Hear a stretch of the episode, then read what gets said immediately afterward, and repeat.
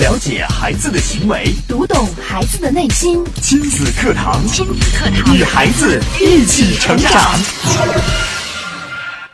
今年毕业的王凡特别的忙碌，为了找工作，他参加了一场又一场的招聘会，可惜结果却不尽人意，基本上投出的简历石沉大海。他还在担忧七月能否拿到学位证书。一项刚刚调查的结果表明，每年高校都会有百分之二十左右学生因为违纪或者不及格科目太多而拿不到学位证书。教育部门告诫家长。孩子上了大学，并不等于进了保险箱。亲子课堂今日关注：上了大学就进保险箱了吗？主讲嘉宾：亲子教育专家张文珠老师。欢迎关注收听。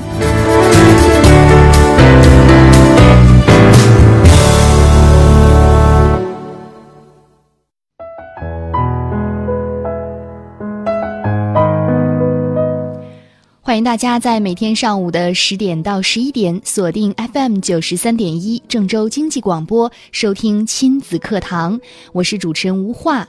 今天为您邀请到张文珠老师带来的主题是：上了大学就进保险箱了吗？今天的主题也是非常的应景哈。我们首先有请出张文珠老师，您好。嗯，吴话好，大家好。嗯，又是一年高考季哈。嗯，现在应该有很多的考生及家长都是非常的紧张的。对，呃，既是高考季呢，也是毕业季。啊，我们会发现四年前的这一批毕业生正在面临高考，然后选择自己想要嗯上的大学。嗯，那么四年以后呢，他们面临着就业。呃，和毕业对，其实呢，我我个人觉得，呃，本来我这一周可能要讲两个电影，从电影中看教育。那么今天呢，我为什么嗯想把这个话题拿出来说呢？嗯，呃，因为我的一个学生哈，呃，给我的触动，最近给我的触动有一些大。然后呢，包括我的我的家里的亲戚。我的表妹呀、表弟啊都在国外上学，他们的上学的这个状态和我们国内大学生的这个学习的状态啊，嗯，当然不是以偏概全哈，但是我个人认为，我们国内的有百分之八十的孩子都是我接下来要说的这个状态。嗯嗯。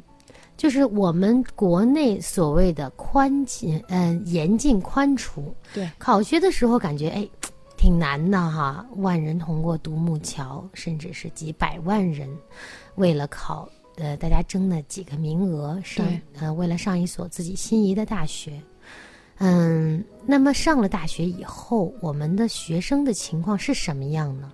我们可想而知哈，在高中的时候，那种强大的学习压力。嗯，每天嗯不足几小时的睡眠，嗯，和早出晚归的那种生活的状态和学习状态，嗯，突然间进了大学以后，感觉像是啊，就是进了天堂啊，感觉就是撒欢了、疯了、玩了。其实呢，嗯，就像我的那个学生哈，他。我记得我跟我的朋友聊过，嗯，就是这个问题啊。他是这个孩子呢，他在上学的时候只有一百六十斤，那么，嗯，其实他的个子不算很高哈，但是呢，呃，还是比较胖的那种啊，嗯，那么他每天呢，哎，坚持来上课，嗯，然后呢，专业成绩也不错。到了下学期呢，就开始隔三差五的来上课，动不动就请假，说老师我身体不舒服了，老师我家里有事儿了，老师我这个我那个。然后到了第二年，基本上就不来上课了。哎，开学来跟你照一面，然后呢，哎，那个呃，马上该毕业了，又过来跟你打个电话。哎，老师我考什么曲目呀？我我到底要呃那个。怎么毕业呀？嗯，过来问你这个问题。后来我就通过他的同学了解到，哈，这个孩子，呃，从大二、大一的下学期，下学期一直到大二，一直到现在马上大三了，他的生活变成了什么样呢？每天起床了在寝室里打游戏，他每学期都来，也交学费。家长认为好像他好像在学校学习啊，嗯很刻苦，经常都不回家的，放假从来不回家。嗯，那个打游戏打到深夜，睡觉，睡完了觉起来接着打。那大家说他吃饭怎么吃呢？叫外卖呀。现在的外卖在大学里边很多很有一部分大学生在勤工俭学，是他们就是来给这一部分懒惰的孩子送饭，嗯。然后送了以后提一块钱、两块钱啊，我我给我，嗯，那么这个孩子呢，就这样子的生活状态，今年马上大三了，已经吃到了二百多斤，将近二百六十斤，嗯。就是他晚上睡觉的时候已经爬不上床了，哦，爬不上床怎么办呢？地上铺一个席子，然后躺地上睡觉，睡醒了干脆也别爬了。对 睡醒了，接着打游戏，接着吃饭。嗯、我就在想，这样的孩子，父母难道就一点也不知道吗？一点也不关心，也不去问吗？嗯嗯，还有一个女生，她的她的状态不是打游戏，而是谈恋爱，嗯谈一个又一个，谈一个又一个。他们的同学都说，哎，这个孩子每天晚上睡觉之前，都在楼道的尽头打电话，嗯打了哭一哭，哭完了打一打，打完了再哭一哭，嗯，不知道在干什么。然后他就，同学们在传哈，就说，哎、他怎么不学习也不上课呀？白天有的时候睡觉，有的时候打扮的花枝招展就走了。然后他们说，嗯嗯，她老公养着她，还没有结婚，嗯，就是就有一个人在养着她。嗯就是现在的，其实我个人觉得这真的不是个例。嗯，对，嗯这好像是在全国的很多院校。大部分院校都都有啊。那么剩下的一部分，嗯就是我说的那百分之八十的孩子在干嘛呢？嗯其实比他们好到哪好不到哪里去啊。嗯他们就是哦，我也去上课，但是上课该干嘛呢？手机往那儿一架，我看个连续剧。哦，我也不知道老师在讲什么，或者老师在讲课，我在底下聊天儿，或者是老师在讲课，我在下面睡觉。嗯嗯，就是即使是我们的很就是很顶尖的那几所学校，嗯也是这样的。嗯甚至有的学生在说，那是因为老师讲的没意思呀。嗯老师讲的有意思，我们都是座无虚席，然后两眼瞪得嗯圆圆的。嗯，那但是我个人觉得，这个学习真的不是不是老师的事情嗯啊。那么现在在拼搏的高考生，那他们又是为了什么呢？难道就是为了去学校里混日子吗？混了四年，然后大学毕业了，呃，更有意思的一个说法就是，很多的家长会说：“哎，孩子，咱们考大学考不上了，我们就出国。嗯，对对对，甚至从小学就开始有很多的家长说：“哎呀，出国出国，让孩子出国，出国了以后就轻松了。是出国了以后，孩子们就是以玩儿为主，呃就没有中国应试教育的压力没有死记硬背。嗯嗯，我在跟我表妹聊天，也就是前两天，我们俩在聊。她现在在，她也是我们国内一所著名的大学毕业的，然后她从小学到大学一直都是重点，而且是自己考上的。嗯，嗯，现在在英国的一所大学读研究生。对，就是在国内高校毕业之后去国外进修。对，嗯、那么我就我看到他的微信朋友圈，才问他，就是哦才跟他聊起这个事情。嗯嗯，前一段时间一直发的是呃学习或者是呃深夜呀，我回家的路上啊，嗯啊、我在干什么？我在听歌呀，这首歌很好听啊，或者是哎我和我同学呀到哪儿呃到哪儿去旅游啦、度假了？哎，我说你生活还挺好的哈，，挺丰富哎，啊。，对，但是我只是就是看了几眼，但是在最近，就是他发了一篇很长很长的呃文章，嗯就是说自己其实从上到这个学校一直到现在，基本上都有一年的时间了。嗯嗯他说其实我的生活比国内要辛苦十倍到二十倍。真的他说还其实是大学毕业到国外对都已经其实每天他的睡觉时间不足四小时。嗯嗯，甚至是有的时候通宵不睡的。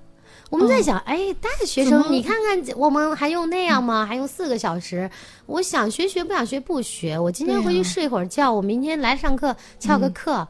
但是呢，我妹妹她的感觉是嗯不学不行啊。她说我们时时刻刻都在讨论我们的论文，讨论我们的试验，讨论我们的嗯那个呃就是这个专业。对，呃，甚至有老师要求他们每天就是说的是每周工作，就是所谓的学习时间，对，呃，不得少于七十小时。那么哦。七十小时呢，也就是说每周七天，嗯。每周七天呢，一天十小时啊、按说我们觉得哎，这还可以接受，嗯。但是老师说，啊、其实呢，我说的这个是不少于啊，如果你们想回家睡觉，那么你就永远不要回来了啊。其实他们每天睡觉的时间很少很少，嗯甚至讨论跟这个专业以外的题外话，嗯，最多不会超过，加起来一共不会超过半小时。怎么我们无法想象啊？对跟我们在电影当中看到的也不一样啊。这就是我要说到的。我们嗯，就是甚至有些人是这么说的哈，说我们了解美国孩子、美国学生的生活都是从电影里了解到的，嗯真正的他们的生活是什么样的，其实我们不太了解。那么，呃，还有一些朋友在聊，就是开玩笑哈，说，哎，这美国导演是不是故意的呀？误导我们吗。对，嗯嗯，就是我们现在的所谓的应试哈，应试教育，当然说有它的弊端，也有它的好的地方、啊。当然，我个人的认为是，就像我妹妹说的一样，到了国外，其实那种工作强度和学习强度不是老师逼的，嗯，即使他一就是。这一阶段在学习，甚至好，几乎是每天睡那么点儿时间，有的时候几晚上都不睡。嗯，然后他他说我人生中第一次去学校，嗯，就是上卫生间的时候坐在马桶上睡着了，哇，就是他就是上卫生间那一刻睡着了。嗯等他醒来的时候，他说我从来没有想过我能在这样的地方睡着，甚至。基本上他在国内的时候，因为他是学生物科技的啊哦，甚至他在国内的时候都不在外边上卫生间的，嗯。因为他觉得他看到他学到的那些东西都是特，甚至有些微生物呀，他觉得哎呀，这满眼都是这种、哦很很就是看到的那种寄生虫什么的，他甚至连就是外边的卫生间都不去，嗯呃，但是他说我没有想到我人生中第一次在马桶上睡着了。嗯。嗯，就是像吴话说的，那都已经大学毕业了，读研究生都能忙成这个样子，那么我们可想而知，其实他们的真正的呃，就是学生的学习，嗯。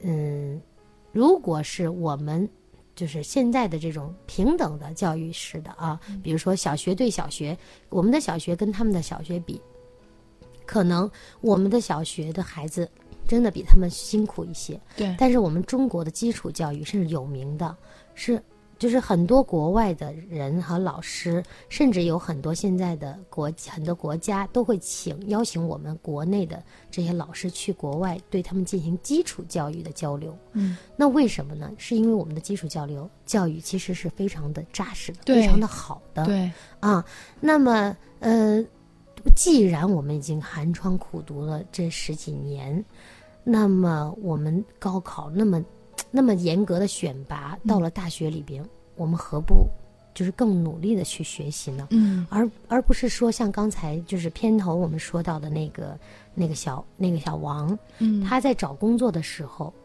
找不到工作，事事碰壁，甚至很多孩子是毕业了以后根本找不到跟自己专业相关的工作，因为他在学习自己专业的时候，他自己心里都知道，我都不知道我学了什么。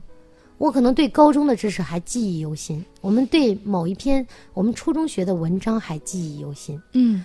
但是大学学了什么，很多人不知道，完全不知道自己学了什么。然后毕业了，我改行了，我干个别的，嗯那我们上大学又有什么意义呢？嗯，好，啊刚才张文珠老师为我们举了很多的现在大学生在学校当中的现实的情况哈，真的是非常的现实。因为张老师是工作在大学一线嘛，所以接触了很多大学生。那也正是因为张文珠老师关心亲子教育，才会拿出来这个例子跟大家分享。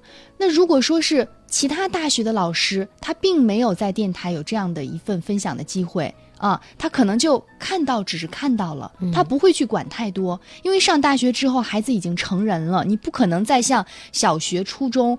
老师再去管那么多，这是不可能的。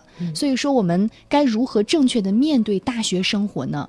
嗯、我们也稍事休息一下，进一下广告。广告之后继续回到节目当中。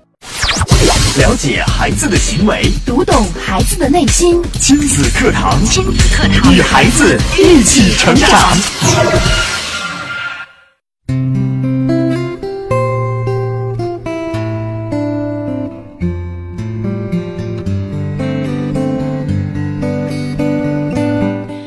欢迎大家继续回到亲子课堂，每天上午的十点到十一点，锁定 FM 九十三点一收听节目。今天主持人吴化为您邀请到亲子教育专家张文珠老师带来的主题是：上了大学就进保险箱了吗？通过上半时的分享哈，我们首先明确了这个概念：上了大学真的不是进了保险箱。要看你在大学怎么过了，你是否对得起这大学四年？毕业之后你是否可以顺利找到工作？呃，那我们也说一说，因为现在有一大批的高考考生嘛，嗯他们就正在面临这样的问题，择校啊，包括进入大学应该以一种什么样的心态和状态去度过这四年。嗯我们也给收音机前的呃高考生或者更多的家长一些建议。嗯，呃，那么我们还是举一个小小的例子哈。那么有一个学生呢，他是一个名牌大学的这个计算机系的学生，而且是尖子生，甚至得了院级的奖学金、国家级的奖学金。呃，很快呀、他就得到了一个面试机会。啊、嗯笔试是顺利通过了，没有一点问题，但是在实际操作中，他惨遭淘汰了。然后他很沮丧啊，那个呃也有人专门采访他哈、问他，嗯，他就说呀，其实呢，我们在大学里的这个四年哈、嗯，有一部分孩子就像我们之前节目前半段讲的那样，还有一部分孩子像他这样，就是我就在死抠书本，然后呃，我把老师讲的东西，然后学一学，弄一弄，然后我其他时间我就该干嘛干嘛了。嗯，往往毕业的时候有百分之二十的人能够顺利的找到工作，为什么呢？这二十百分之二十，就我有一个呃学生，他是这样的，他在上大学的这几年里，几乎是从开始踏进大学的那一步，他就会在在找各种工作的机会，不管是实习也好，不管是呃干什么其他的苦活累活也好，他就找各种实习的机会，在社会上摸爬滚打。嗯，甚至呢，你看，其实国外现在流行一种，嗯，就是上学的方式是什么呢？嗯就是我考上学校以后，我推迟一年上学。嗯那么，呃，是为什么要推迟一年呢？呃，我们有的家长会觉得，哎，甚至是有的孩子他跑出去旅游啊，出去看看呐、什么的，家长会觉得花着家里的钱出去旅什么游啊？呃，大学还没有上呢，学习还没有搞明白呢，呃，就在这儿嗯嗯嗯跑来跑去的，呃，其实这个这个概念呢，嗯我个人认为，嗯，我们要分两面说哈。嗯，有的孩子是真的什么都不知道就出去旅游，就是花钱，对哎，吃放松喝玩乐放纵呃放纵一年，而不是说，呃，国外的那些学生啊，包括我们国内现在也有一些这样做的孩子，就是他会推迟一年入学。他怎么推迟呢？嗯他这一年其实是去看看外面的世界，是嗯去找一些自己力所能及的工作去做一做，嗯去试一试。对，去社会上看看挣钱到底有多难，到底我我接下来的学业应该往哪一方面去发展啊？当然，我们不是鼓励所有的人都这么做，但是呢，我们高考了以后，我们有一个暑假哈、嗯，我反正我记得，我每一年的暑假、寒假都在干嘛呢？我的爸爸。嗯，比较超前一点，他都会让我好，你去哪哪哪打工吧。他会找一个朋友的什么公司呀，或者是就是让我自己去找我的朋友的爸爸妈妈，哎，他们开的什么呃一些公司也好啊，公那个，呃甚至我还在那个咖啡厅嗯给别人弹钢琴，哦这都是一种实践。当我就是拿到我的第一份工资的时候，我的心里的感慨是。我一定要好好学习，嗯我的这些专业的知识不可能一辈子都在这儿浪费了。我现在只是在实践，而且呢，其实对于我以后的工作是有很多的帮助的。怎么帮助呢？因为我在嗯弹琴的同时，有很多人觉得，哎呀，很赏心悦目啊，啊，很很悦耳啊。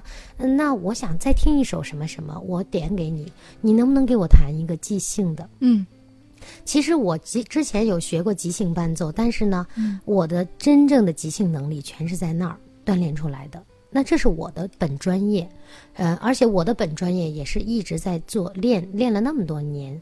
那嗯，可想而知，有的孩子是到了大学才开始找到自己的专业。对啊，那么你到大学的这四年，你完全其实是懵的。然后等你清醒了，毕业了，啊，嗯，我还是建议的是，孩子们，嗯，你们上大学不是进保险箱，而是上大学是你人生步入社会的第一步。啊，不要把嗯大学当成象牙塔，我就在那个塔里边不出来了啊，嗯，我开心，我玩儿，我跟着同学们傻聊天儿，嗯嗯，然后呢，呃，甚至有些孩子就是呃死抠课本，这些其实对你来说都帮助不是非常的大，嗯嗯，我们建议寒暑假的时候，孩子大学生都多出去打打工，然后。认识认识这个社会，对啊，嗯，但是我要提醒啊，嗯千万不要中了那个传销的招儿、嗯 啊！不要想着天上掉馅儿饼的事儿，就是我扎扎实实的啊，我学的是这一门专业，我以后想不想干这一门？想，那么我就去找相关的，我不要钱，我去实习，这个也完全可以的，总比你暑假待在家里两个月上上网、吃吃饭、睡睡觉强啊。那么，你即使是去实习不要钱啊，那你时间长了，你收获到的其实比这个可能工资比你得到的这个收入要多得多。对，要让大学生可以像成人一样，嗯。去走进这个社会，对。真正的去体验一下，我以后成人，我要养活自己，独立嗯。生活在这个世界上，嗯。是种什么感觉？对，嗯，现在还有一种乱象哈，就是很多大学生、他觉得进入大学了，自己长大了，嗯。有能力了，嗯。要赚钱，他会把赚钱放在比学业还重要的位置。我可以不上课，啊，我要创业，那个学着没用，我要赶快抓紧时间去挣钱。这还是我们刚才说的，你高考为了什么？你一定要想清楚。嗯，你高考选择的这所大学能给你带来什么？你心里边已经决定的这个事情，你必须得朝着它那个目标去走。啊，你既然已经选择了这个大学，然后你选择了这个专业，然后你又说学这个专业没有用，嗯。啊，我个人认为，那这个还是跟个人有关的啊。嗯。呃，甚至是呃，我的妹妹她在英国，他们老师给她布置的很多作业哈，其实是激动的，嗯，甚至有很多是讨论式的、思考式的，然后一些论文，嗯、他在出去旅游的那几天，他还是带着这些论文，带着这些话题，跟他的几个同学讨论，嗯，其实是换了一个地方做作业，完成作业而已，带着电脑，然后呢，随时就会写一篇，嗯。呃，那个感想或者是小的论文发回去，发到老师邮箱里，老师也会随时的去查看。他们是这样自主学习，嗯。那从来没有说是，哎，这个作业老师说了，我们那个可写可不写，我就不写了。他们是宁愿让老师多布置一些，宁愿跟老师多讨论一会儿，啊、什么拖堂啊什么的，他们其实是很崇尚这个事儿的，觉得能拖一会儿，证明老师对我们重视，而且老师不惜自己牺牲自己的课余时间，嗯。来给我们讲这些东西、啊。那么是他们已经理解到我为什么要学习，我我以后要做的这件事情到底是什么目的？就像我们老师讲课一样，有教案。我经常会跟我的女儿说：“我说你的老师讲这门课，你要知道他让你背这一课什么目的，背这一课里边的几个优美的词，他一定会考，因为他的目的不是让你流水账式的把这这一个文章背下来，而是他为了让你运用这几个优美的词。然后我说你就把这几个词一定要记下来。好，记下来以后，果然过一段时间会考这几个词。嗯那这就是目的，你得了解到老师的教学目的和你以后工作的目的。和你人生的一个目标和你的意义所在，然后你再重新来审视你现在在大学里的生活应该怎么度过。嗯，是，我想这个基础啊，真的是需要从小，呃，父母帮助孩子去引导的，而不是大学之前。昨天还是像一个小宝宝一样 依赖着父母，明天突然放手了，这样都是不适应的哈。对，嗯，好，感谢张老师的精彩分享，今天节目就到这里，明天的同一时间我们不见不散。